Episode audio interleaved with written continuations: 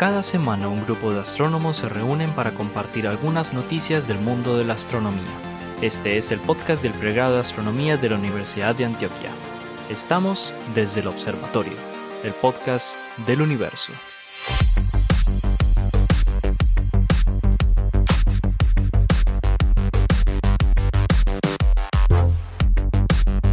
Hola a todos, bienvenidos a otro episodio de Desde el Observatorio, el podcast del universo. Este es un podcast que producimos y realizamos en la ciudad de Medellín, Colombia. Quienes estamos aquí o que eh, quienes los acompañamos cada semana somos profesores del pregrado de astronomía de la Universidad de Antioquia. Aquí están conmigo el profesor Pablo Cuarta, el profesor Esteban Silva, el profesor Juan Carlos Muñoz, el profesor Germán Chaparro y quien los habla, el profesor Jorge Zuluaga de la Universidad de Antioquia. El día de hoy, como ya es costumbre en nuestro podcast, tenemos un invitado o invitada muy especial. Todos los, cada, semana tratamos de traer un astrónomo, una astrónoma de la comunidad. Y hoy hemos invitado a un gran amigo, pero gran amigo de la comunidad eh, astronómica nacional. Además, un gran líder en, en, temas no solo de la divulgación de la astronomía, sino también de la divulgación, eh, perdón, de la investigación científica. Estamos hablando del profesor Santiago Vargas del Observatorio Nacional de la Universidad mm, Nacional de Colombia. Eh, les cuento rápidamente, Santiago es, em, es físico, eh, pero hizo, obtuvo su doctorado en astrofísica en el Instituto Astrofísico de Canarias y ha tenido distintas, digamos, experiencias postdoctorales, eh, trabajando especialmente en el área de mm, solar, solar Physics, en el Dutch Open Telescope de la Universidad de Utrecht, en el Muller Space Science Laboratory de la Universidad, el University College of London, en la Universidad de los Andes, en el Big Bear Solar Observatory. Eh, en fin, es decir, es una, es una persona, digamos, eh, de alto turmequé científico en el área de la física solar. Don Santiago, bienvenido, hermano. Jorge, muchísimas gracias. De verdad que tenía muchas ganas de recibir esta invitación. Esto es como cuando, me imagino, lo invitaron uno a, a la ceremonia de los Oscar que uno se... Eso es cachezudo. Pues. Exactamente. Entonces estoy muy contento. Santiago se ganó nuestro corazón. Aquí, le invitamos a la ceremonia de los Pablo, Jorge, Germán, Juan Carlos. Aquí no hay Oscar. Con arepita, con arepita. todavía. Hay que invitar a Oscar. igual ustedes saben, yo, yo, Santiago me había dicho y yo le dije, hasta que no me traiga a 20 suscriptores, no lo invito. Además, sí, porque este y hasta que no me cumplió, paga, no pagarte Este podcast funciona, funciona como una pirámide, hermano. Usted tiene que traer a dos mínimo. Oiga, cuidado con él, que entonces ya deberíamos tener 10 a la 27 suscriptores y yo no lo no veo eso, Deberíamos tener, ¿Qué cálculo más, más oyentes que... Los cálculos de servilleta están Ah, pero entonces ¿para qué somos para qué somos pues alumnos de Oye, lo único malo, lo, único malo de esta virtualidad, lo único malo de la virtualidad es que me tenía que haber invitado eh, presencialmente cuando pase todo esto para hacer esto en directo. Pero, pero así será. Espérese que así será. El próximo podcast va a ser todos con cerveza en la mano en un bar. Listo, listo. Pero ojo, con pagada de etiquete, pero tiene que tener pasaporte, pasaporte COVID, hermano. Ah, Cuidado, pues. sí estoy grave. Ahora ya se llama visa COVID. Visa COVID. Bueno, muy bien, Pablo, hermano, ya que abrió la boca mi hijo, empiece pues el programa hoy. Bueno, de nuevo a todos un saludo muy especial y hoy les traje unas las noticias que a uno le parece como, hey, esto tan raro, ¿de dónde salió, hombre?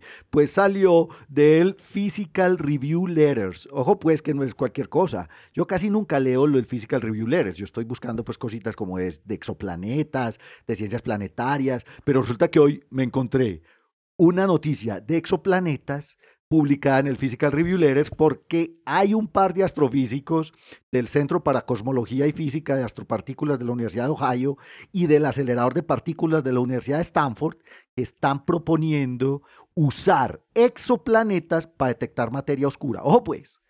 Ah, ¿cómo la ve?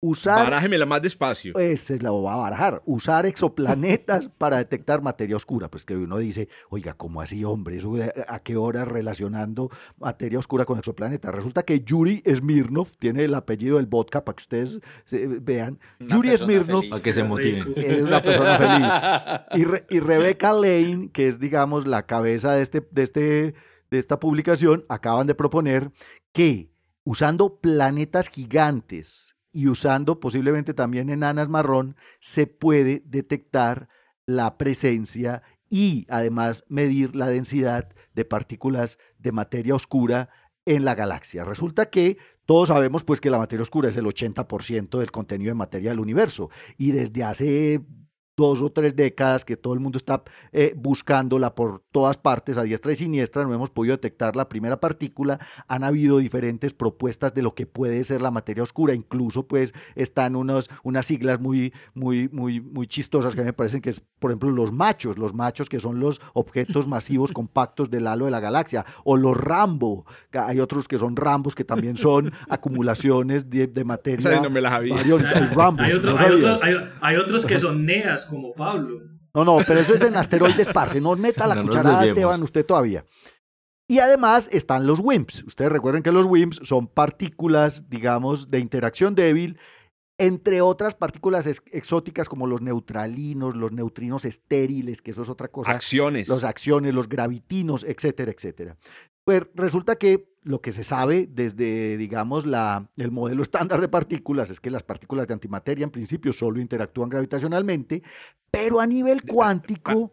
A nivel partículas de materia oscura. Exacto, las partículas de materia oscura que no sabemos qué son. Puede ser cualquiera de estos que acabo de mencionar, pero a nivel cuántico estos pueden interactuar con partículas de materia bariónica como protones y electrones. O sea, se da dispersión de protones, o sea, dispersión de materia oscura por protones y, neutrones y, electrones, pero además también hay aniquilación de, entre partículas de antimateria, lo que, de antimateria, perdón, no, de materia oscura.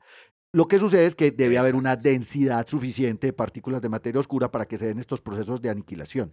Pues resulta que lo que están proponiendo estos señores es que dentro de planetas gigantes, o dentro de estrellas de, eh, enanas marrón, que son muy abundantes obviamente en nuestra galaxia, se puede acumular partículas de materia oscura. Básicamente es unos, son procesos físicos que se han estado tratando de investigar en otros objetos compactos como estrellas de neutrones y enanas blancas y se ha modelado cuáles serían los procesos tanto de interacción con protones y electrones como de aniquilación de materia oscura en los centros de estas estrellas. Pero ahora entonces ellos están proponiendo, no, mire, es que es más fácil buscarlos en objetos que son más abundantes y son más fáciles de ver. Planetas gigantes, super Júpiters, especialmente los que están por ahí eh, como lobos esteparios, los que conocemos, que se han detectado un par, Matusalén, que son Júpiters gigantes, pues planetas más grandes que Júpiter, que no tienen ninguna estrella, por lo cual sus temperaturas, pues digamos, son muy bajas.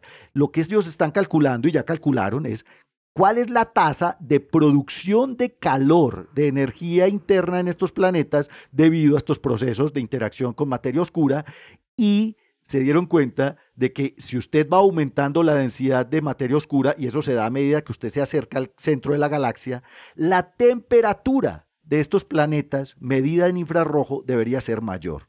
Entonces, lo que están proponiendo es, listo, desde la teoría estas interacciones se pueden dar en una, en una tasa, pues digamos, muy bajita, pero obviamente a medida que usted se acerca al centro de la galaxia, empezaríamos a ver enanas marrón y planetas gigantes más calientes. O sea, recalentados. Recalentados, exacto. Digamos que parte de la temperatura que se mediría, por ejemplo, con el James Webb, con el Just Wait, eh, que ojalá siempre lo lancen, ellos están proponiendo, mire, con el James Webb, con el James Webb usted podría medir esas temperaturas, digamos, extra de estos planetas y de estas enanas marrón y comprobar, hacer el cálculo de cuál es la densidad de materia oscura que está interactuando en los núcleos de estos planetas gigantes y de estas enanas marrón. Ahí le tengo pues entonces la noticia. Tremenda. tenemos una posibilidad de detección de o sea, de una medida más bien, digamos, estadística de cuál sería la densidad de materia oscura. Indirectísima. Indirectísima, pues claro, porque hay yo quiero manifestar mi, mi voz de protesta de que esto es un paper pues.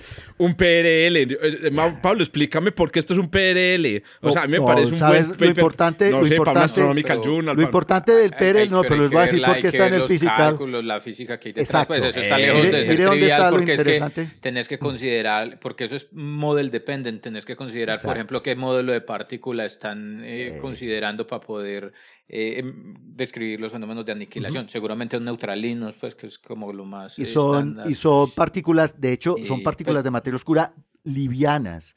tienen rangos de masa del orden de los megaelectronvoltios, cuando normalmente los, acción, los, los acciones o los neutrinos estériles son de gigaelectronvoltios. Estos son partículas de baja, de baja masa que además no tendrían, digamos, eh, eh, una velocidad muy grande porque tienen que penetrar en los planetas y en las enanas rojas y ser atrapados, digamos, gravitacionalmente en los núcleos, pero el modelo, eh, ¿dónde está el interés del modelo? Ellos calcularon nuevas secciones, eh, secciones efectivas y eficaces de interacción que están muy por encima de lo que se había calculado antes. O sea, mm, estas, partículas, digamos, estos, estos fenómenos en los interiores de planetas y enanas marrón digamos, tienen ese interés físico, por eso se los publicaron en el Physical Review Letter. Pero lo interesante es que tiene una contraparte, digamos, tiene una contraparte observacional.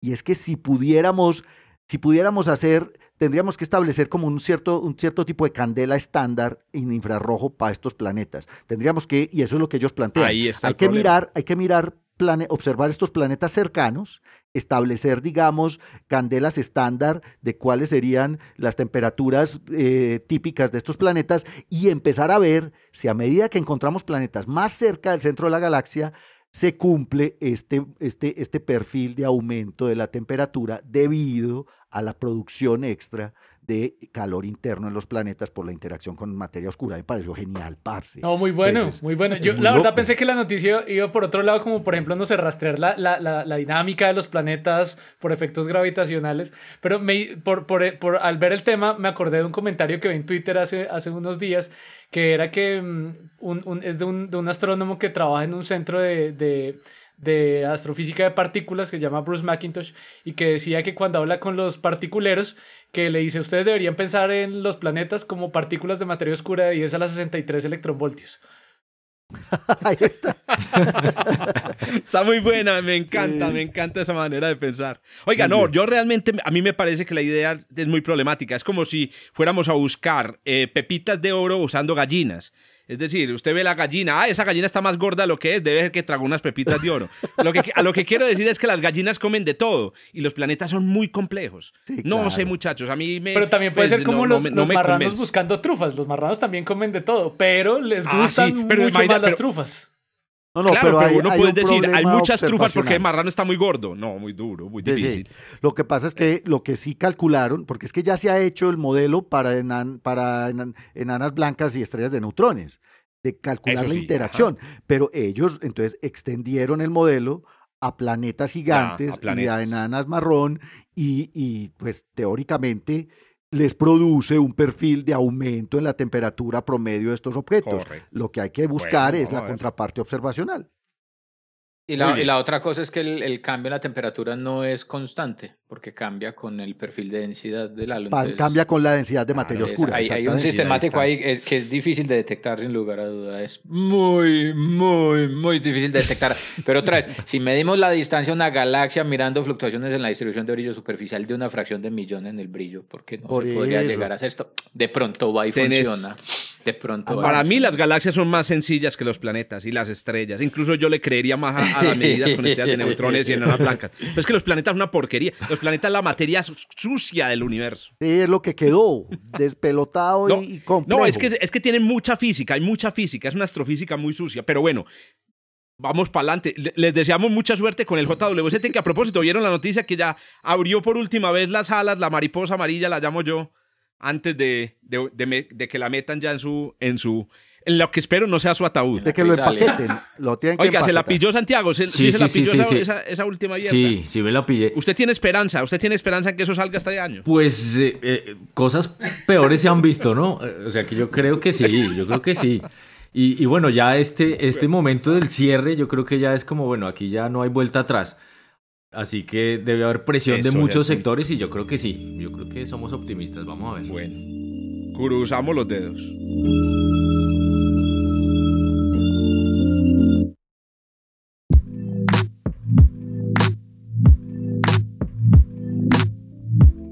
Don Esteban Silva, hermano. Bienvenido a su programa y hágale pues un patadón a la ignorancia. no, ve, la, la, la, que yo traigo hoy de, realmente es una combinación de tres noticias que no están desligadas la una de la otra que me pareció muy interesante. y, por eso no le pude como, como organizar un título particular, pero tiene que ver con unas viejas conocidas y con unas futuras conocidas. Hace muchísimos años, eh, eh, Cristóbal Colón llegó a América y 40 años aproximadamente después estaba Francisco Magallanes cruzando, Fernando, perdón, Magallanes Fernando. pues sí, perdón, por, por, la parte de abajo del sur del continente. Pero si nos venimos a este siglo, este siglo ha sido impresionante. Este siglo, el siglo pasado, perdón. A principios de siglo, aproximadamente en 1903, los hermanos Wright estaban volando por primera vez y 60 años aproximadamente después estaba colocando el hombre un pie en la luna y aproximadamente unos 60, unos 40, 50 eh, años después, las primeras naves construidas por el hombre salen del sistema solar. Cuando definimos el sistema solar, ese límite particular en el que nosotros decimos la, hasta ahí llega la interacción del Sol, como la podemos medir, y comienza el medio interestelar. Esas naves que salieron en los años 70 son las Pioneer, la, la 10 y la 11, y las Voyager que salen en la misma década, pero un poquitico más allá, que son la, la Voyager 1 y la Voyager 2. Pues la Voyager 1, el mes pasado, envió dentro de sus datos, que, que, es muy particular, envía datos a, a, a, lo que era Internet cuando nosotros éramos jóvenes, y en este caso ya creo que no puedo meter a Germán, el resto, cuando éramos jóvenes, ah bueno, y obviamente nuestro editor pues tampoco. No sé si ustedes se acuerdan estar bajando cosas de internet y que uno decía, está bajando a 3K por minuto. Y uno se celebraba y todo decía, ¡jue madre, qué velocidad! Pues cosas legales, cosas legales. Sí, sí, sí, cosas legales. Eso era bajando un Word. Sí. Eso, por eso. La Voyager manda a bytes por segundo. O sea, no alcanza ni siquiera kilobytes, alcanza bytes pues por segundo. Es un computador de los años 70. Esperar una semana para descargar una imagen. Exacto. la, la, la, Voyager 1 fue noticia el mes pasado porque se encontró con una nueva medida más allá del sistema solar. Hace unos podcasts atrás, eh, Jorge o Pablo, no recuerdo quién nos contaba sobre la detección de, una, de unas variaciones en la densidad de electrones que se habían observado más allá del sistema solar, pues ahora nos mostró variaciones en el gas del medio interestelar.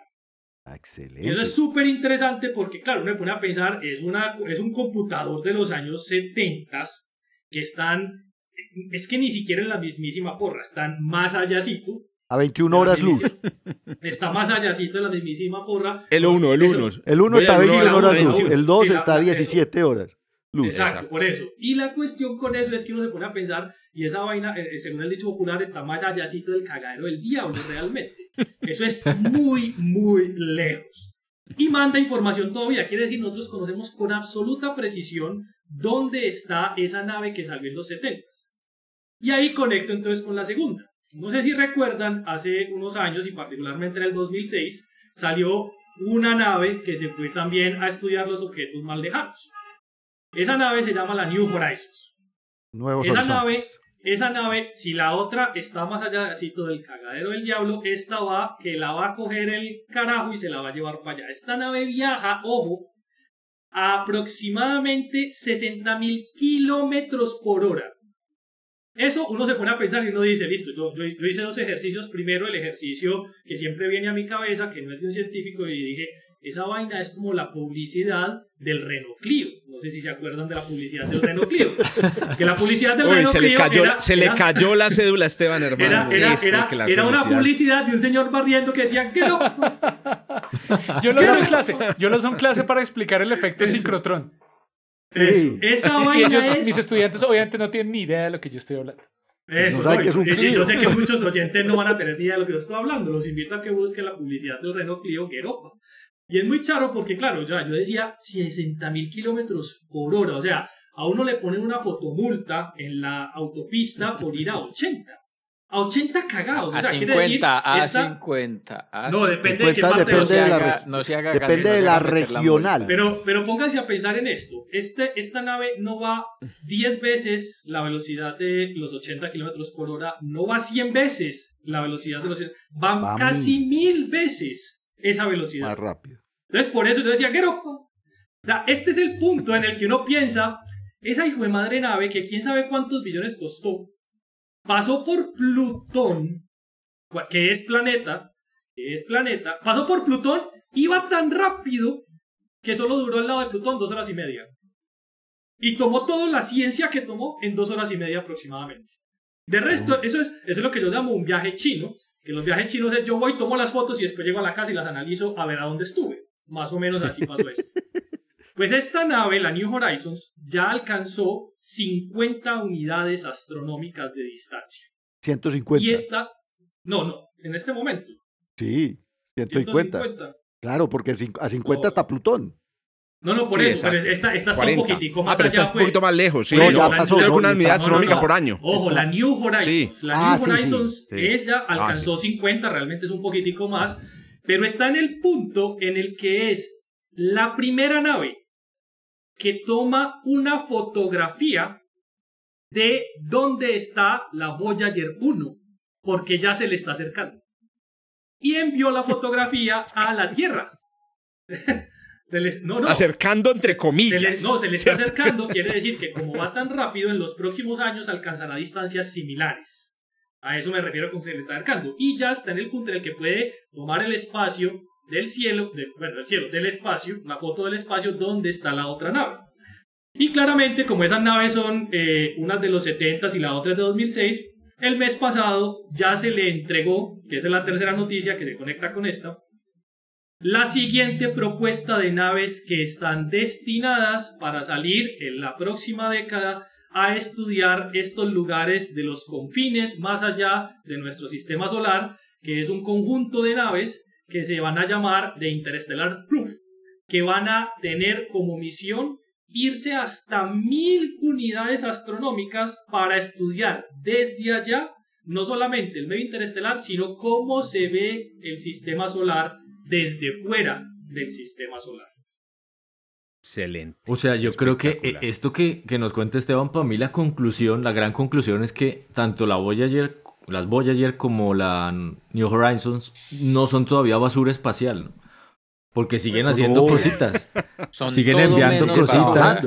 Son siguen trabajando. basura. Oye, Santi, pero realmente casi todo, casi todo es basura, porque ellos eh, creo que es el magnetómetro y unas unos detecciones de, detectores de partículas, pero la mayor parte de la nave Claro, pero si mandan mensajitos de WhatsApp al menos, pues todavía sirve para algo, Escriben más que muchos novios. Exacto.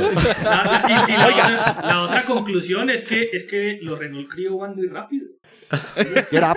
Oiga, aquí hay que hacer una aclaración institucional. La posición de Esteban Silva no representa la posición de los profesores de aquí relativa a la naturaleza de Plutón.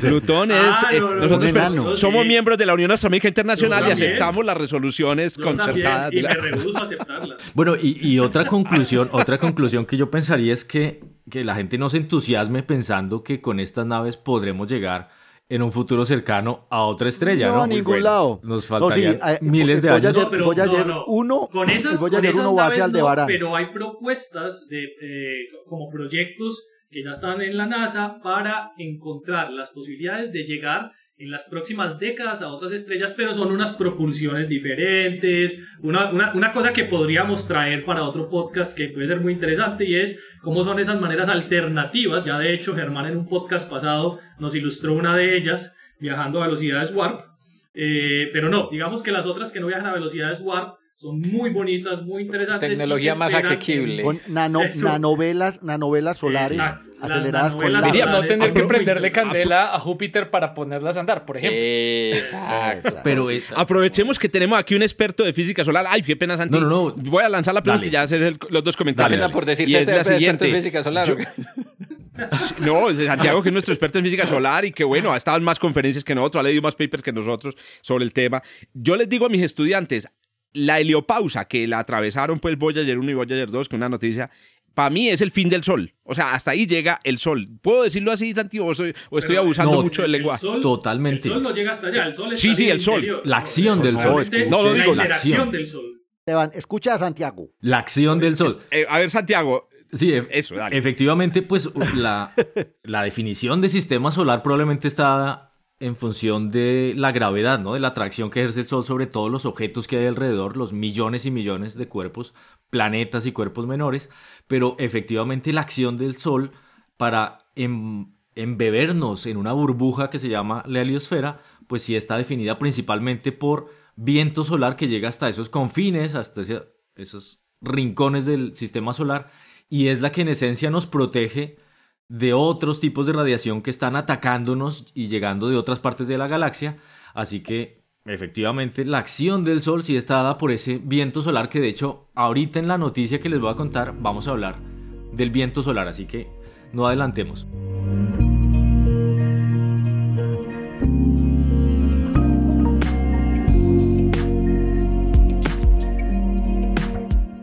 Para conectar la historia del viento solar, que es una historia que tiene casi 400 años, si nos remontamos a Kepler, pues Kepler quiso tantas cosas, ¿cierto? Que cada rato estamos escuchando hablar de Kepler, pues él se imaginó que así como los cometas tenían esa cola, que él pensaba que era debido a la acción del Sol en ese momento, él pensó que se podían construir naves que fueran impulsadas por lo mismo que hacía el Sol sobre los cometas. Claro, la diferencia es que lo que genera la cola de los cometas es eh, la, presión de radiación, perdón, la, pues la acción del Sol que está en, la radiación que llega al cometa, la radiación que es la que además es responsable por la sublimación del material del cometa, pero el viento solar no es eso. Entonces ahora sí, ¿qué es el viento solar? Pues el viento solar es, son esencialmente un flujo de partículas que salen del Sol que son diferentes a la energía que son fotones, ¿no? Entonces recordemos que tenemos por un lado una energía, radiación y por otro materia. La radiación del Sol, pues que nos llega todos los días, está compuesta de las partículas que llamamos fotones que viajan a la velocidad de la luz, pero las otras partículas que son las del viento solar son partículas de materia, es decir, protones, electrones, y esas viajan mucho más lento. Entonces, si uno quisiera tomarse un bañito de viento solar, pues tendría que esperar un par de días para que las partículas salgan del Sol y logren llegar aquí a la Tierra dos o tres días más tarde. Eso significa que la velocidad es de unos, puede ser, de unos 2.000 kilómetros por segundo. Bueno, ¿cuál es la noticia entonces que, que, que traigo hoy? Pues tiene que ver con el viento solar, porque el viento solar sale de la corona del Sol. Es plasma que sale de la corona del Sol. Y también hay un misterio en torno a la corona del Sol y es que tiene una temperatura altísima, elevadísima. ¿Cuántos grados? Pues del orden de 2 millones de grados. Y fíjense que aquí no importa si son Kelvin o Fahrenheit o, Celsius, porque son tantos millones, millones que la misma vaina, ¿no? O sea, 2 millones menos 3, 273, no, está lo mismo. Ahora, ese misterio de la corona del Sol que sea tan caliente se remonta a hace 150 años. Voy a contar brevemente esa historia porque a mí me, fascina. Eh, en, el, en el comienzo, por allá, cuando empezamos a observar eclipses de sol y a estudiar las propiedades de la luz a través de los espectros, se descubrió un espectro que tenía una línea muy intensa en el verde. Y a eso lo asociaron, a eso le asociaron un nuevo elemento que no se conocía en la Tierra, que en ese momento se llamó el coronio o coronium. El coronium, pues eh, se pensaba que era un nuevo descubrimiento revolucionario que solo existía en el Sol, etc. Y tuvieron que pasar casi 80 años hasta que se descubrió que el coronium no era un nuevo elemento, sino simplemente era el hierro, un isótopo del hierro, pero que para que se produzca esa, esa línea en el espectro de ese isótopo, el hierro tiene que estar a millones de grados. Y entonces, claro, la gente se echó las manos a la cabeza porque ¿cómo es posible que la corona del Sol esté a millones de grados para explicar la existencia del coronium si la superficie del Sol está apenas a 6000? Entonces, ¿cómo es posible que si yo me estoy alejando del Sol, la temperatura empiece a aumentar más y más y más y haya un gradiente de millones de grados en apenas unos pocos cientos de kilómetros? O sea, eso es como si fuéramos, no sé, de Medellín a Cúcuta y la temperatura subiera Efectivamente un es como un millón de grados, no. Sí, no, no, es un millón. Yo creí que era un millón pues de grados. Como, en Puerto Triunfo se siente así, sí. Exacto, hay un gradiente de un millón de grados. Pero, pero, pero, pero entonces... Barranca Bermeja la peor. pasando por Barranca. pasando, por Barranca. Pasando por Barranca está, la, está el Big Bang. entonces, ¿qué, ¿qué sucede ahí? No lo sabemos. O sea, realmente este es el problema más importante de toda la astrofísica solar en los últimos 60 años y se llama el problema del calentamiento de la corona solar. La noticia entonces es que una de las teorías es que lo que calienta la atmósfera del Sol son pequeñas explosiones. O sea, imagínense ustedes que estamos de fiesta y nos vamos a encender fogatas en un parque gigantesco. No sé si en el parque Arby se puedan encender fogatas, yo creo que no. Pero imagínense que, que, no. nos vamos para allá. Grandes, pues no. Y empezamos a encender fogatas, pues esa vaina se va a prender y eso va a generar un calentamiento generalizado. Esa es entonces la teoría, de las teorías más aceptadas de qué calienta la corona del Sol. Fogatas, pequeñas fogatas. Claro, las llamamos pequeñas, pero pueden tener el tamaño de la Tierra. Obviamente para el Sol, pues eso pero, es. Pero Santi, ¿esas explosiones se dan dentro de la corona o en la fotosfera? En la corona, en la corona. O en la, corona. O sea, como acumulaciones de plasma que explotan espontáneamente. Claro. ¿Y cuál es la explicación física detrás de esas explosiones? El fenómeno conocido como reconexión magnética. Un fenómeno físico por el cual de campo. líneas de campo que son opuestas se rompen, cambian su configuración y eso libera energía. Entonces son pequeños. A mí me gusta llamarlos cortocircuitos magnéticos. Cortocircuitos en la, en la corona solar. En la, pero millones y millones sucediendo todo el tiempo y equivalentes a explosiones de miles de bombas atómicas. Y claro, eso podría calentar la corona. Eh, otra explicación que también se está barajando tiene que ver con las llamadas ondas magnetoacústicas. Y eso es como si alguien abajo estuviera ahí gritando en la gritando. De, abajo hacia arriba gritando y empezando a calentar a lo que está arriba. Eso es parecido a cuando alguien le grita a uno que lo calienta. Pues eh, la atmósfera del Sol probablemente ¿De, de qué estamos hablando? Perdón. De cuando me perdí un momento. Una no, perdón, perdón. ¿Oíste, Santi, esas son las, las famosas las famosas ondas de Alfvén. Son las ondas magnetoacústicas las que Las ondas magnetoacústicas. ¿O son distintas? No, son las ondas magnetoacústicas. Son las ondas de Alfvén. Claro, son ondas que se generan por... Eh, son ondas de sonido que van moviendo el campo magnético y lo van haciendo, digamos que, generar unas tensiones y liberar como energía. como una resonancia. Eh, sí, algo así, algo así. Como una onda de choque que va generando una compresión y va calentando la atmósfera. Entonces, en definitiva, esta teoría de las ondas magnetoacústicas está, digamos que, compitiendo con la de las fogatas, pero lo que yo creo y muchos piensan es que realmente es una combinación de ambas cosas.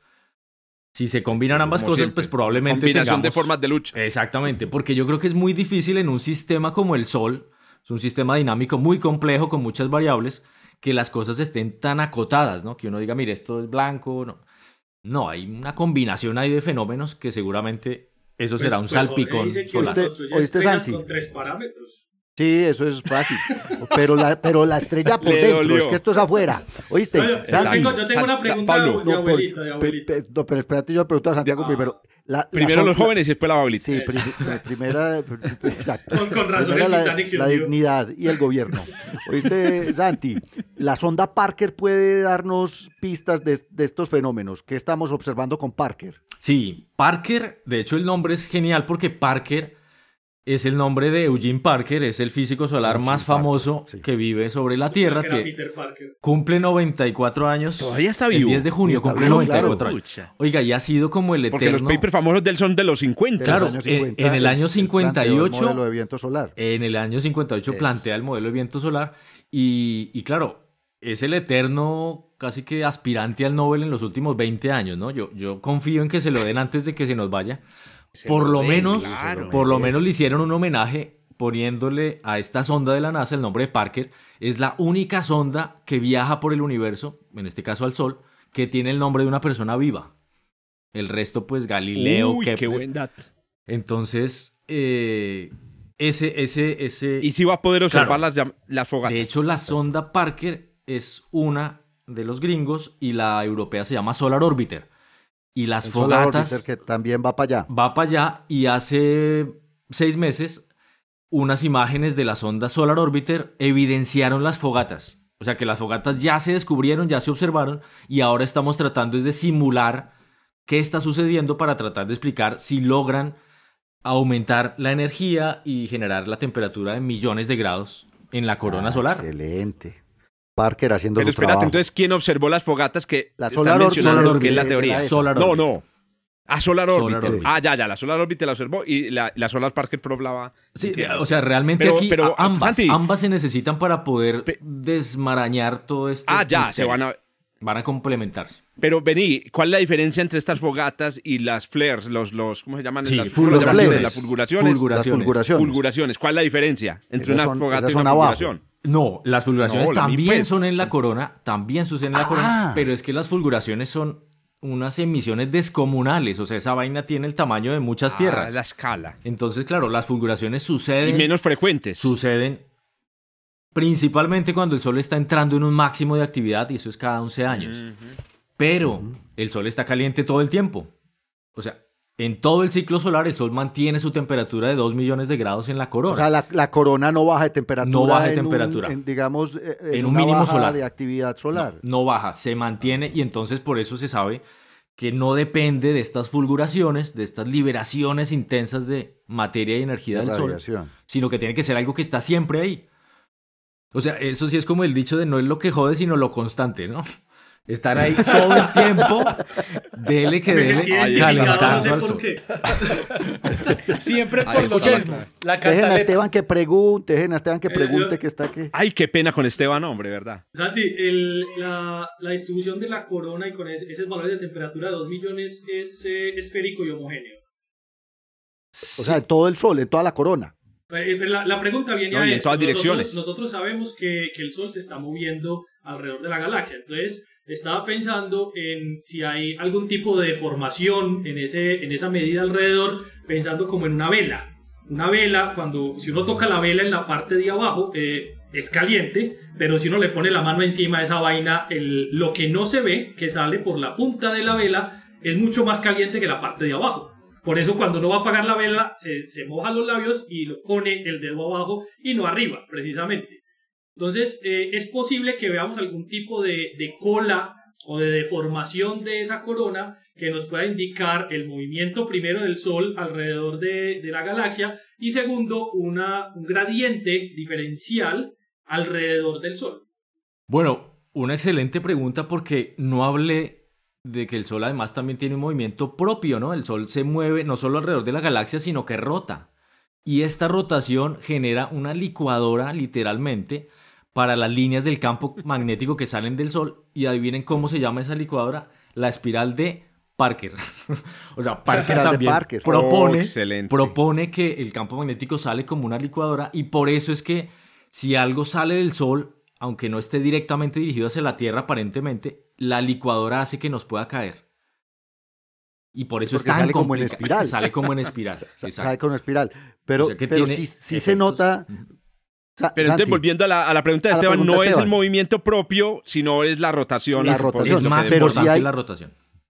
Pero si hay un frente de choque con el medio interestelar, y eso sí se nota. Y se, un frente, un frente Pero en la heliosfera, en la heliosfera. Pues, en la heliopausa, perdón. En la heliopausa. Y eso se ha fotografiado en otras estrellas, de hecho. Con Exacto. o sea, que, esto llevado a escalas como reescalar eh, la magnetosfera de la Tierra, que también parece un cometa estirado, al caso del Sol y la heliosfera, efectivamente. Muy bien. Entonces ya sabemos por qué está caliente el sol, es por los gritos. Ah, perdón, no. una, combinación de fogatas y mayúsculas. Yo también pensaba, uno va calentando es cuando ve mayúsculas en WhatsApp. Entonces, fogatas y, mensajes. Y fogatas y gritos.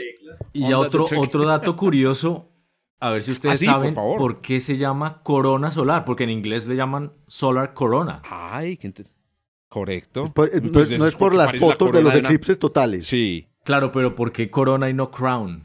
Crown, Solar Crown, Sphere. Ah, a ver, a ver, cuente a ver. Claro, porque Corona. El que la descubrió en español. efectivamente, efectivamente, la descubrió un español, la observó y la nombró, y por eso se mantiene el nombre Corona solar. Así que no te puedo solar corona y no le ponen el crown. Nuestra diosa, nuestro dios coronado. No diosa, sino dios. Sí, porque si todo el, resto, todo el resto de cosas del sol es Parker, este es corona. Vení, pero eso, eso, cuando, eso fue en el siglo, en el siglo XIX o fue antes. Siglo, sí, el descubrimiento de la corona. Los siglo XIX. ¿XIX o XVIII ahora? Siglo XIX. Pero sí. 19, sí, porque es que yo creo. 19. Pudo ser antes. Pudo ser antes porque porque de todas maneras acostumbre de utilizar una palabra extranjera. Hoy en día, un español o un latinoamericano que descubre algo, inmediatamente lo pone en inglés. No, sí, sí, sí, y eso creo que es una práctica. Muy bien, excelente. Muchas gracias, Santi, por el, por el dato. Buenísimo. Seguiremos pendientes a ver qué va pasando con el sol. Pero por supuesto. o sea, mejor dicho, stay tuned. Exactamente. Manténganse conectados, especialmente con desde los Y el, y el, sol eh, stay hot, porque se mantendrá así. Ah, sí, stay hot. ese no hay que decírselo, ese se acuerda solito.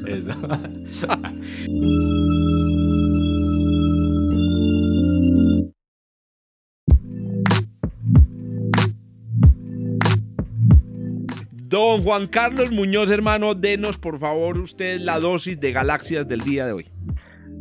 Bueno, pues les cuento, les cuento. Em, hay un par de galaxias muy interesantes en el vecindario de la, de la, vía, de la Vía Láctea eh, que eh, se observan de hecho con un telescopio pequeñito. Son las galaxias M81 eh, y, y, M82.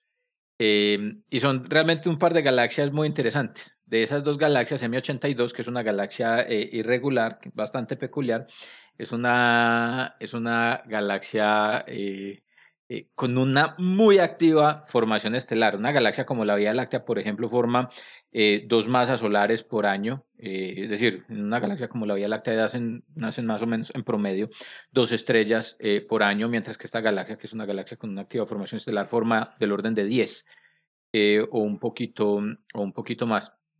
Y es realmente una galaxia que, que, para muchos propósitos es algo así como la galaxia, eh, son Starbirds, se les llama, eh, son estas galaxias, es, es, el patrón, es el punto de comparación, es el punto de referencia, porque es que está aquí a la vuelta de la esquina, está a 12 mil millones de años de, de 12 millones de años de luz. No, 12 millones, 12 millones de 12 años. Millones. Ah, yo, yo 12 millones de años luz. Carlos. de hecho, es una GN, ¿cierto? Es, eh, no, no es una GN. No, no, no, no tiene Pero sí tiene, un, tiene otro agujero negro supermasivo. Es M81, la que se le ha observado. Es M81. Exacto. La es que ellas dos formando un, par, formando un par de galaxias ah, están en el grupo. M82 es la que es como, como, como irregular. es irregular, no es como, no, es en efecto, está clasificada como ah, una galaxia irregular. Es y parte de la irregularidad la vamos a discutir precisamente porque hace parte de la, de la noticia que, que les traigo. M87 es la del agujero negro. M87 es la del agujero negro supermasivo porque está en el centro del cúmulo de Virgo. Es una banda de rock. Pero también es Muy un buena, Messier. Bueno, la 81 sí tiene una volviendo a las galaxias, entonces, es, una galaxia que está cerquita. Eso de que esté cerquita es importante, es importante por las observaciones que hicieron. Con el telescopio Sofía, ya habíamos hablado del telescopio Sofía aquí antes, eh, es un telescopio que está montado en un avión, en un 747, eh, que es operado por NASA y por DLR. Eh, entonces tienen un 747 con un telescopio de 2.7 metros de diámetro. Yo no sé cómo acomodaron ese, ese cachivache. Más grande que el Hubble, increíble. Es muy grande. Mm. Realmente es difícil imaginarse cómo acomodaron el telescopio en ese, ese, avión no, era debido a Colombia. Yo les apuesto que Santiago ya montó. Santiago ya montó. Apostale que Santiago ya montó. Santiago ha estado en todas eh, partes. Santiago, ¿usted ya montó? en Sofía. En Sofía, en el avión. Eh, y que se usa para hacer observaciones en el infrarrojo. Cuando usted se monta en el avión, le saca el cuerpo a las moléculas de vapor de agua de la atmósfera porque el avión puede volar en una altura que simplemente deja la mayor de la, la más la fracción más grande de la densidad de atmósfera pues en la parte inferior y pues esa parte que es absolutamente opaca eh, desde nuestra posición permite pues que el avión, eh, el telescopio haga sus observaciones en ese lugar. Haciendo uso entonces de estas observaciones con este telescopio eh, Sofía de esta galaxia M87 se observó en infrarrojo el polvo, el polvo le permite a uno mirando la polarización de la radiación del polvo se puede medir las características del campo magnético, en particular la alineación, la, forma, la, alineación de las líneas de, de, campo, y con las observaciones de, de, de Sofía se consiguió identificar entonces la forma de las líneas de campo magnético en esta, en esta galaxia. No es nuevo encontrar campos magnéticos en las galaxias, no es nuevo, pero es muy difícil y es muy difícil tener observaciones de alta resolución. Aquí viene el asunto importante y la cuestión es que se necesita una buena resolución espacial para poder identificar la orientación de las líneas de campo. No es fácil decir hacia dónde está el norte o hacia dónde está el sur, pero sí identificar en qué dirección están apuntando las líneas de campo. La galaxia Andrómeda, la Vía Láctea y para otras galaxias vecinas se tienen observaciones igualmente polarimétricas que permiten identificar dónde están las líneas de campo y en una galaxia de y ya también para y ya también para el agujero negro de M87. Y también para el agujero negro. En una galaxia, en una galaxia de disco las líneas de campo están preferencialmente en el plano de la galaxia y apuntando casi que perpendicular, apuntando muy en la dirección de los brazos de los brazos eh, espirales. Eh, M82 no es una galaxia de disco, pero tiene un plano, un plano de simetría desde nuestra posición como nosotros la estamos observando y las observaciones lo que están mostrando es que las líneas de campo en esta galaxia son polares, son perpendiculares a la dirección de ese plano de simetría. Entonces los que invito a las personas a que entren a Google y busquen una imagen de M82 van a encontrar que es algo así como se llama la galaxia del cigarro, le dicen la galaxia del cigarro porque es algo así como una cosa estirada con unas nubecitas alrededor, con unas nubecitas alrededor. Cuando se superponen las líneas de campo con las imágenes por ejemplo, de Spitzer o el telescopio espacial, se muestra y se encuentra precisamente que las líneas de campo apuntan en la dirección en la que están estos lóbulos de material. Lo que se está encontrando precisamente ah. entonces es que estos lóbulos, estas eh, líneas de campo son los actores principales responsables porque los vientos estelares que se forman en la galaxia por estar formando tantas estrellas expulsen el material y el material simplemente se pueda volar a través de las líneas de, a través de, las líneas de campo. Gracias a las observaciones que hicieron estas personas, utilizaron unas técnicas eh, eh, eh, que se utilizan también, por ejemplo, para estudiar el campo magnético solar, que están asociadas pues, con el, el, análisis del potencial vectorial magnético del, del, del, del campo pudieron encontrar que la mayoría de las líneas de campo no se cierran, es decir, que el campo magnético de la galaxia es como un imán, pero las líneas de campo no se cierran, sino que son abiertas al infinito en el espacio y por esa razón precisamente las partículas del viento galáctico se pueden volar a través de esas líneas de campo y escaparse de la galaxia formando esos lóbulos que, que aparecen en la, en, la, en las imágenes de, de, la galaxia. Este es un asunto que se ha calculado al menos de, por primera vez en una, para una galaxia y que resulta muy importante porque e, e, es actualmente un asunto de materia de discusión y no se conoce realmente muy bien cuál es el papel de los campos magnéticos en, la, en las galaxias y en la formación de las galaxias y la manera como participan en la explosión de los vientos galácticos en el interior de las galaxias creo que Santi nos puede confirmar que el origen del campo magnético solar es también un tema de altísima discusión, pero uno dice, ahí está el plasma, ahí están los gradientes de velocidad de rotación y todas estas, pero en una galaxia de disco, ¿qué produce el campo magnético? Eh, pregúnteme eso entre 10 años. no se sabe o sea, realmente no, se sabe. No se sabe bien. las, simulaciones, las simulaciones de formación de galaxias recientes, que salieron a fin del año pasado, eh, eh, eh, utilizan unas condiciones iniciales en las que se distribuyen un campo magnético de, de 10 a la menos 10 Gauss, eh, eh, o menos, eh, asociados a las perturbaciones pues, de las condiciones iniciales, pero más o menos uniformes. Y ya todo el flujo turbulente se, turbulento se encarga de, establecer el campo magnético de la galaxia. Sin embargo, sin embargo, mm. no es completamente claro cuál es el origen de ese, de ese campo magnético. La idea es en efecto esa, tenés un plasma ionizado, tenés una rotación en esas galaxias, en las galaxias de disco en particular. Eh, y, y, en efecto, eh, e, esos, esas rotaciones pueden inducir la aparición del campo magnético magnético y un campo magnético que es dinámico. Yo estoy en este momento, nosotros estamos trabajando en eso precisamente y es la, la, dinámica de los campos magnéticos en las galaxias de disco y esa vaina es una pesadilla porque el campo magnético, como en el del Sol en una galaxia, evoluciona. Entonces, unos, un, tiempo el campo magnético va creciendo en intensidad, después reconexión magnética hace que las líneas de campo y la turbulencia disminuyan las características del campo magnético, la intensidad del campo magnético se puede apagar, vuelve a explotar. Es, es un fenómeno bastante... Santi iba, iba, a comentar algo. Qué pena sí, no, no, iba a comentar que, claro, en el caso del Sol y los planetas, pues está el llamado efecto dínamo, ¿no? Que esencialmente es una ley de inducción en donde el movimiento de cargas eléctricas, pues induce campo magnético. Entonces me imagino que también ese flujo de partículas pues inducirá mm. este campo, ¿no? Y también iba a comentar el hecho que a mí siempre me impresiona la instrumentación para hacer astronomía, ¿no? Que a la gente no se le olvide que los instrumentos son, pues, de verdad una grosería. Y en este caso, el, telescopio Sofía, pues eso es como jugar tiro con arco montado en patines, ¿no? Para apuntarle a eso Eso es fascinante, ¿no? El desarrollo. Claro, ¿cómo hacen con la una galaxia, una galaxia como estas en el cielo tiene el grosor de dos cabellos vistos a, a, cinco metros de distancia. Entonces vos tenés que apuntarle. A uno se le riega un tinto en un avión. Esta gente tiene que A uno se le riega la baba en el avión, por Dios. Entonces uno ahora tiene que apuntarle con un telescopio de tres metros, que quién sabe cuántas muchas toneladas pesa, dentro de un avión que se va moviendo a un asunto que tiene el tamaño de dos cabellos puestos a 10 metros de distancia. Tiene que tener Pero Santi ha dado un punto muy, muy interesante y es que la, astronomía y la astrofísica, la astronomía la astrofísica y la cosmología en realidad son dos ciencias en una. Hay una ciencia compleja y muy completa de la instrumentación, porque es muy difícil sacar datos del universo, que son muy escasos, y una que es la modelación de lo que se está observando. Me, me queda sonando, voy a, voy a procesarlo para mis estudiantes. Me parece que claro, ahí está el siguiente artículo para que pueda sacar artículo en este podcast también. no me rete, Esteban, hermano, que sé este man que hombre. ahí ahí está. algo, una conclusión. exactamente, entonces lo que estamos viendo es entonces que las primeras evidencias fuertes de la manera como entonces los campos magnéticos se hacen partícipes en la, en la eficiencia con la que en las galaxias el viento galáctico escapa a través de esas líneas, a través de esas líneas de campo, enriqueciendo el medio interestelar y el medio intergaláctico, porque esa es otra de las preguntas, ¿cómo llega todo ese material eh, metálico y enriquecido, inclusive granos de polvo a la parte más externa de una galaxia, a las regiones del medio intergaláctico?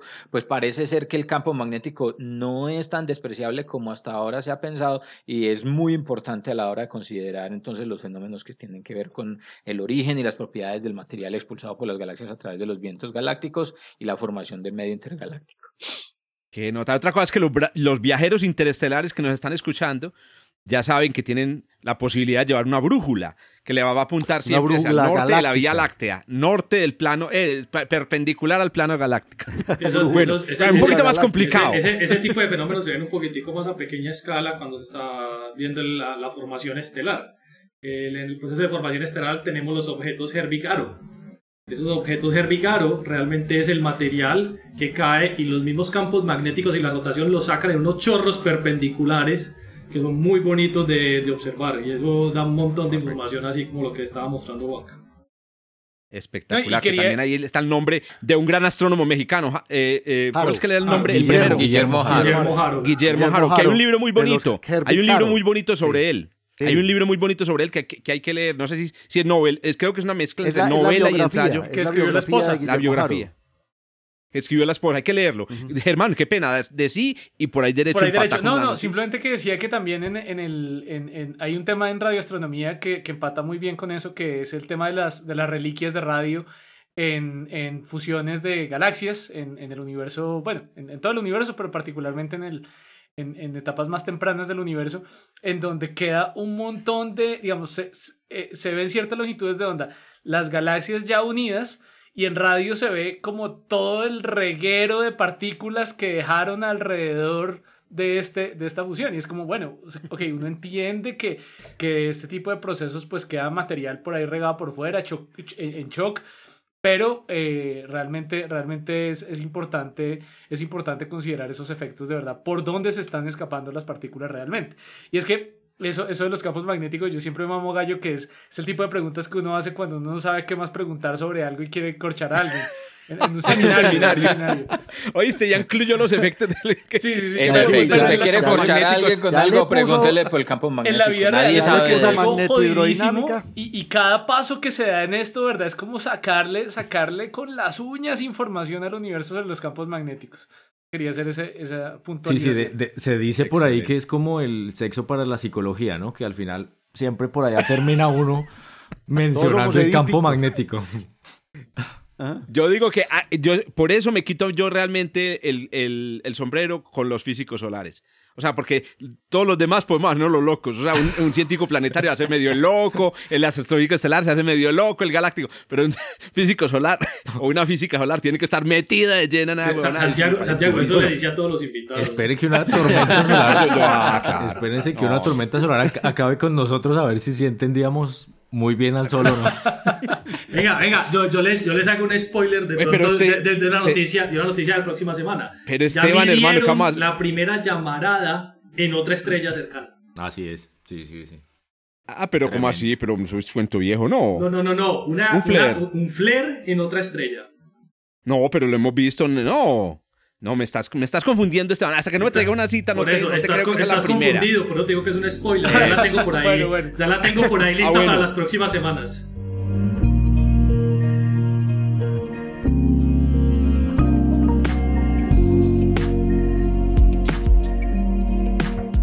Germán, hermano, qué pena. Yo hoy negría a Germán, quiero disculparme con él. Estaba de segundo y quedó de último. Mentiras que no. Germán, dale, por favor. Eh, mi noticia es de hecho, de hecho relativamente corta. De hecho, relativamente corta. Eh, simplemente me llamó mucho la atención como la metodología me parece como muy ilustrativo de cómo, de cómo avanza, avanza la ciencia en, en muchos aspectos. Em, es un, es un, eh, el artículo es sobre una, sobre una supernova. Y como uno, siempre dice, bueno, la supernova es lo que ocurre tras la muerte de una estrella o en el proceso de la muerte de una estrella, pero ¿y cuál era la estrella que había ahí? O sea, como no sé, como uno ir al, cementerio y preguntarse, oiga, ¿y quién era esa persona que, que estaba ahí?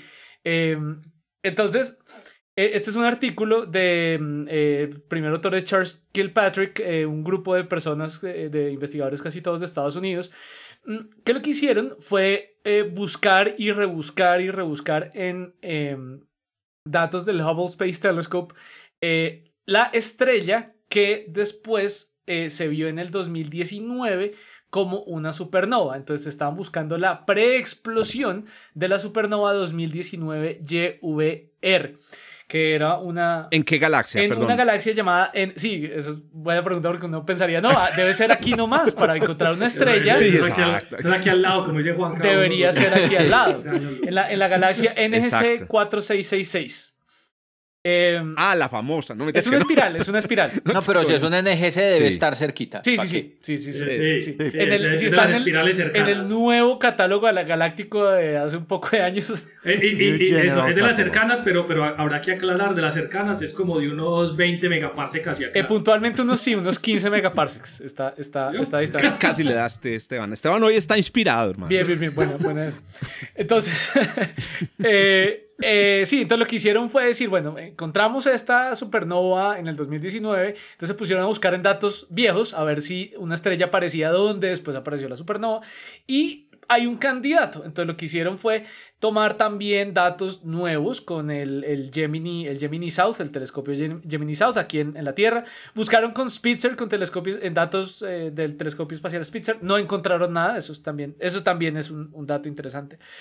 Em, la supernova la clasificaron ya, digamos, por sus, por sus características espectroscópicas como una supernova tipo 1B. ¿Listo? O sea, no, no estas eh, candelas estándar de, de, las que hablamos harto, sino simplemente pues un colapso estelar que tiene algunas, eh, algunas características, como por ejemplo que la estrella progenitora no podía haber tenido muchísimo hidrógeno en, en, en su envoltorio o en su superficie, entre comillas.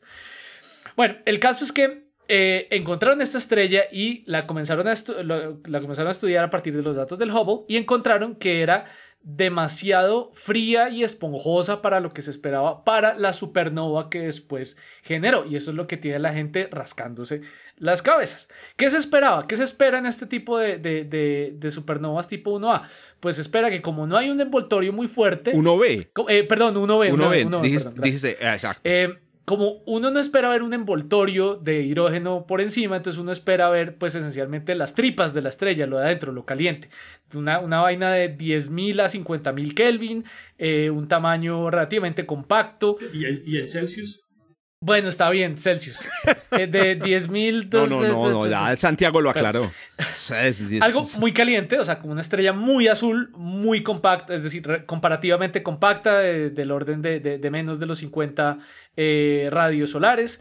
Eh, pues simplemente porque estamos viendo la parte más interna de, la estrella ya a punto de morir. lo que se encuentra es una estrella mucho más fría de 6500 Kelvin, eh, con un radio mucho mayor de 320 radios solares. Es una estrella esponjada bien esponjada y mucho más fría. Ah, ¿no? Justo antes, o sea, obviamente después de la supernova, pues ya no se ve.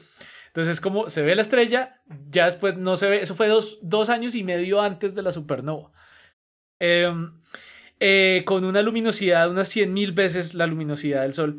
Eh, y lo malo es que pues el, estudio con, los datos de Hubble de, esta progenitora o posible progenitora es que eh, la única manera como se explica un radio tan grande es que hubiera tenido un envoltorio con mucho hidrógeno, lo cual produce otro tipo de supernovas diferentes normalmente, que son las supernovas tipo 2. tipo 2. 2B. Que sería rica en hidrógeno, tipo 2, exacto. Exacto, entonces eh, tiene rascándose las cabezas a todo el mundo porque era como, bueno, bien, encontramos, encontramos la estrella antes de explotar, pero es totalmente diferente a como normalmente lo, lo esperamos. Entonces, como siempre, el modelo. ¿Qué, qué, qué puede explicar esto? El modelo. Lo, que puede explicar es Siempre entra la dependencia al modelo. Eso, con, tres parámetros, Jorge. Ah, sí, o sea, a, los, a, los, a los que hacemos modelos no nos gustan los modelos, a los observadores no les gusta lo que observan. Porque entro, entro, uno nunca está feliz. Yo, lo primero que muestro siempre es lo que se observó es esto y no tiene sentido. Y ahora a ver cómo, cómo, se, cómo se vuelve a armar este castillo de naipes que tenemos. Entonces, eh, como, como, se está pensando es que puede ser tal vez eh, una, una binaria con un envoltorio común, una situación de una binaria con envoltorio común, donde una de las estrellas pues experimentó, experimentó este, esta explosión. Em, después de hacer observación, o sea, porque las observaciones se hicieron también, muy, eh, el monitoreo se hizo bastante tiempo después, ha tenido una buena cadencia, como diríamos. Em, el principal modelo indica que tal vez lo que hay es algo así como una cuasi fotosfera, o sea, como hablábamos ahorita de vientos, de vientos solares, como una región con un viento muy denso, muy extendido, muy extenso, es decir, estamos observando un proceso, o sea, cuando observamos la estrella dos años y medio antes, lo que observamos fue un, proceso de pérdida de masa eh, con un viento muy, muy denso y tal vez estábamos viendo solo una parte de un, un evento episódico. Eh, pero realmente, realmente nos, e, eso es como lo mejor que se tiene, que no es muy bueno ni muy alentador, lamentablemente. Porque igual no explicaría por qué no hay el hidrógeno. Igual esta, esta envoltura común, etcétera, debería tener hidrógeno. Sí, sí, claro, claro. O cómo explican que no haya hidrógeno. No, no, ese, ese es el problema. No hay una buena explicación de por qué no hay hidrógeno después en la, en la supernova. O sea, ¿por qué puede ser eso? Puede ser, digamos, está, es simplemente muy difuso y por eso de pronto no hay tantísimo hidrógeno como se esperaría, pero de todas formas eh, no, es, no, es, eh, no es como una excelente, excelente noticia. Entonces, ¿qué, ¿qué, toca? Pues toca seguir, seguir intentando, o sea, coger este mismo método y aplicarlo en, para todas las supernovas que nos encontremos, esencialmente. Me llama mucho la atención porque, es, eh, como les decía, es el tipo de... Es, como un artículo sencillo, pero que evidencia muy bien como el tipo, cómo, cómo avanza hacia adelante la ciencia. Como, oiga, creo que ya sé cómo funciona todo, entonces vamos a buscar cómo era antes, cómo era esto después, y resulta que esto está todo desbaratado, entonces que te, pues nada, pues más observaciones, porque qué más. O sea, este artículo es el que me va a garantizar un poco de horas en las siguientes observaciones del, del Hubble. Oye, yo quería aprovechar y mencionar una cosa de las, de las supernovas que, que, claro, de pronto la gente dice, no, eso es muy fácil de observar porque pues es ver un brillo descomunal y ya está. Pero recuerdo un artículo de hace algunos años en donde una supernova aparentemente muy, muy, muy luminosa en realidad estaba siendo amplificada por un efecto de lente gravitacional que hacía que la luminosidad aumentara 100 mil millones de veces, si mal no recuerdo. Y, eso me parece complejo, ¿no? Porque entonces uno primero tiene que descartar que no haya efectos ahí raros que estén cambiando las propiedades de la, de la supernova, ¿no? No sé si... Claro, sí. No, y de hecho, de hecho, de hecho la, la, búsqueda ahorita va a ser si es un tema de un, de un, de, un envoltorio alrededor, alrededor de un sistema binario, entonces la que no explotó debería estar ahí. Entonces ahora, a encontrarla. Correcto. oíste, y una pregunta así bien, bien, bien, bien pendeja. ¿Y si se equivocaron de estrella? Claro, claro, claro que sí. Eso una pregunta. Si, están viendo el cadáver que no es. Sí, por eso, si, encontraron la progenitora, si se equivocaron de progenitora. Por eso siempre, desde que empecé he sido muy cuidadoso en decir una candidata posible, probable, pero puede ser que no haya sido esa. Dijiste, dijiste que Spitzer, por ejemplo, no, la, no, la, no tenían datos, pero entonces el no tener datos de Spitzer indicar dos cosas. Uno, que Spitzer nunca miró para allá y no hay ningún problema y no hay datos por obvias razones. Y dos, que Spitzer sí miró para allá y que de pronto no era el tipo de estrella y entonces la están confundiendo. No, no, no, que, que sí observaron para allá, pero no encontraron contrapartes. Exacto, entonces ahí, ahí la pregunta de Juan que es completamente válida. ¿Puede ser? Sí, se equivocaron de cadáver. Pablo, Pablo. Oiga, no. ¿Qué decías? ¿Qué ibas a decir, Pablo? Es que les tengo Eh, noticia nova. Por estos días hay una nova ah, en Casiopea. en la constelación de la vela. En Casiopea, en Casiopea. Ah, Casiopea. Hay nova en Casiopea, apareció el 8 de mayo y ha estado, digamos, Visible a simple vista. Sí, está, Oiga, a simple vista, oigan, a simple vista, nunca llegó a simple vista. Cinco, más o menos. Magnitud de 5. Sí, llegó a simple, a simple vista, no desde Medellín. no desde Medellín. Eso, la Tatacoa. Eso, si uno se va para Medellín, obviamente no va a haber nada, pues eh, lo más seguro, pero si uno se va para La Guajira, para la Tatacoa, No, aquí cerquita en Guarne se debería poder ver.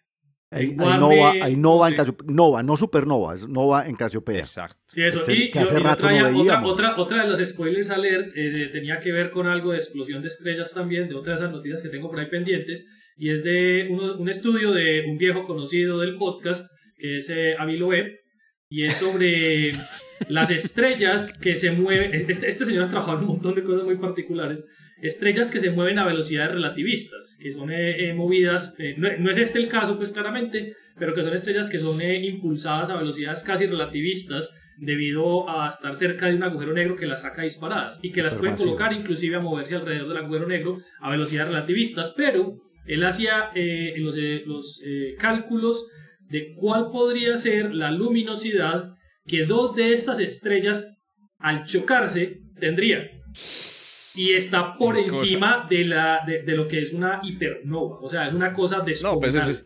No, pero ya Babi sí está mirando fuera del tiempo, no, no, La probabilidad de una colisión de los estrellas. Eso, no, no, pero es que no, es que no, no, pero ojo, que es que no es la probabilidad de la colisión de dos estrellas X en el universo. Son de estrellas que están girando alrededor de un agujero negro muy cerca y que las velocidades son tales que la probabilidad de colisión se incrementa rápidamente con el tiempo. Ah, claro, claro que hay, un acelerador hay un prior, de partículas hay un prior bien de importante. 10 a la 63 electronvoltios. Un acelerador, escúchalo, acelerador de partículas de 10 a la 63 electronvoltios. Esa era la medida de, de, Júpiter. Ah, buenísimo, buenísimo. No, pero, pero quería, quería puntualizar que hay un prior muy importante ahí. Y es que eso lo estamos basando en nuestras observaciones de nuestro núcleo galáctico que tiene un montón de estas estrellas. Pero, de hecho, todavía no sabemos qué tan probable es. Pareciera que no es muy probable que haya este tipo de estrellas alrededor de, de, de, agujeros negros supermasivos. O sea, es bastante difícil de explicar que estén en nuestro, eh, eh, en, Sagitario A estrella. Entonces, eh, hay un Germán, ahora necesitamos que nos traduzcas para nuestra amable audiencia prior. Vamos a nosotros aquí Santi tenemos la costumbre de tratar de traducir los términos técnicos. Eso es fácil. El prior es que ponerle musiquita. Por favor.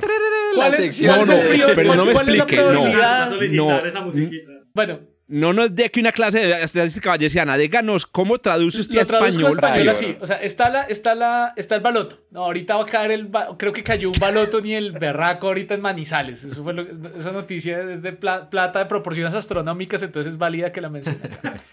Entonces, cayó el baloto en Manizales. Entonces, ¿cuál es la probabilidad de que caiga el baloto? Yo qué sé, una en. Y fue mil millones. Como en ocho millones. Diez millones, creo eso. ¿Cuál es la probabilidad de que yo me gane el baloto? Mucha menos porque yo no compro el baloto. El prior es que si yo no compro el baloto, la probabilidad de que me lo gane implicaría la probabilidad de que yo me encuentre un tiquete de baloto en la calle, lo recoja, lo mire, me lo lleve, lo verifique si me lo gané o no que eso sería el prior, sería, sería eh, una probabilidad Información previa, decir previa, anterior, previa, previa, previa, previa, previa, previo, Sí, porque en, en, español prior, en español prior es el que maneja un convento de hombres, en, ¿cierto? El priorato, en, la Edad Media. El priorato, el priorato, claro. Otra cosa. Oiga, muchachos, un placer haberlos tenido por aquí dándole una patada a la ignorancia. Santiago, muchas gracias por unirte a este despelote. A ustedes, no, de verdad que genial, me parece genial este espacio. y... Muchas gracias a ustedes por el despelote. y bueno, no, adelante. y... con, con esto me parece espectacular lo que están haciendo. Y bueno, mucha más gente aquí conectada, ojalá todas las semanas. Bueno, ya sabes, te, pues, iba, te iba a hacer una invitación. Dale o les iba a hacer una invitación a todos los astrónomos, las astrónomas que nos están escuchando. Lo que nosotros hacemos en, en, este podcast es un poco lo que se hace en todos los institutos y los de, de, investigaciones, una especie de, de, Journal Club o de Archive Club, ¿cierto? Reunimos creo que lo podemos hacer más en, en, en, el mundo. Es decir, ya aprovechando esta, estas herramientas tecnológicas maravillosas. Entonces, quedamos a la espera de el podcast del Observatorio Nacional, donde escuchemos las voces de los profesores y las profesoras del observatorio comentando los artículos. Jorge nos va a poner a competir con Santiago. Sí, sí, hay que. No, no, es no. Que la competencia. Nos van a llevar los 10 oyentes que tenemos. Oiga, no. Entonces lo, lo, lo hacemos después, después del de ustedes para, para tener temas chéveres para tratar, porque ustedes tienen muy buenas Ah, ideas.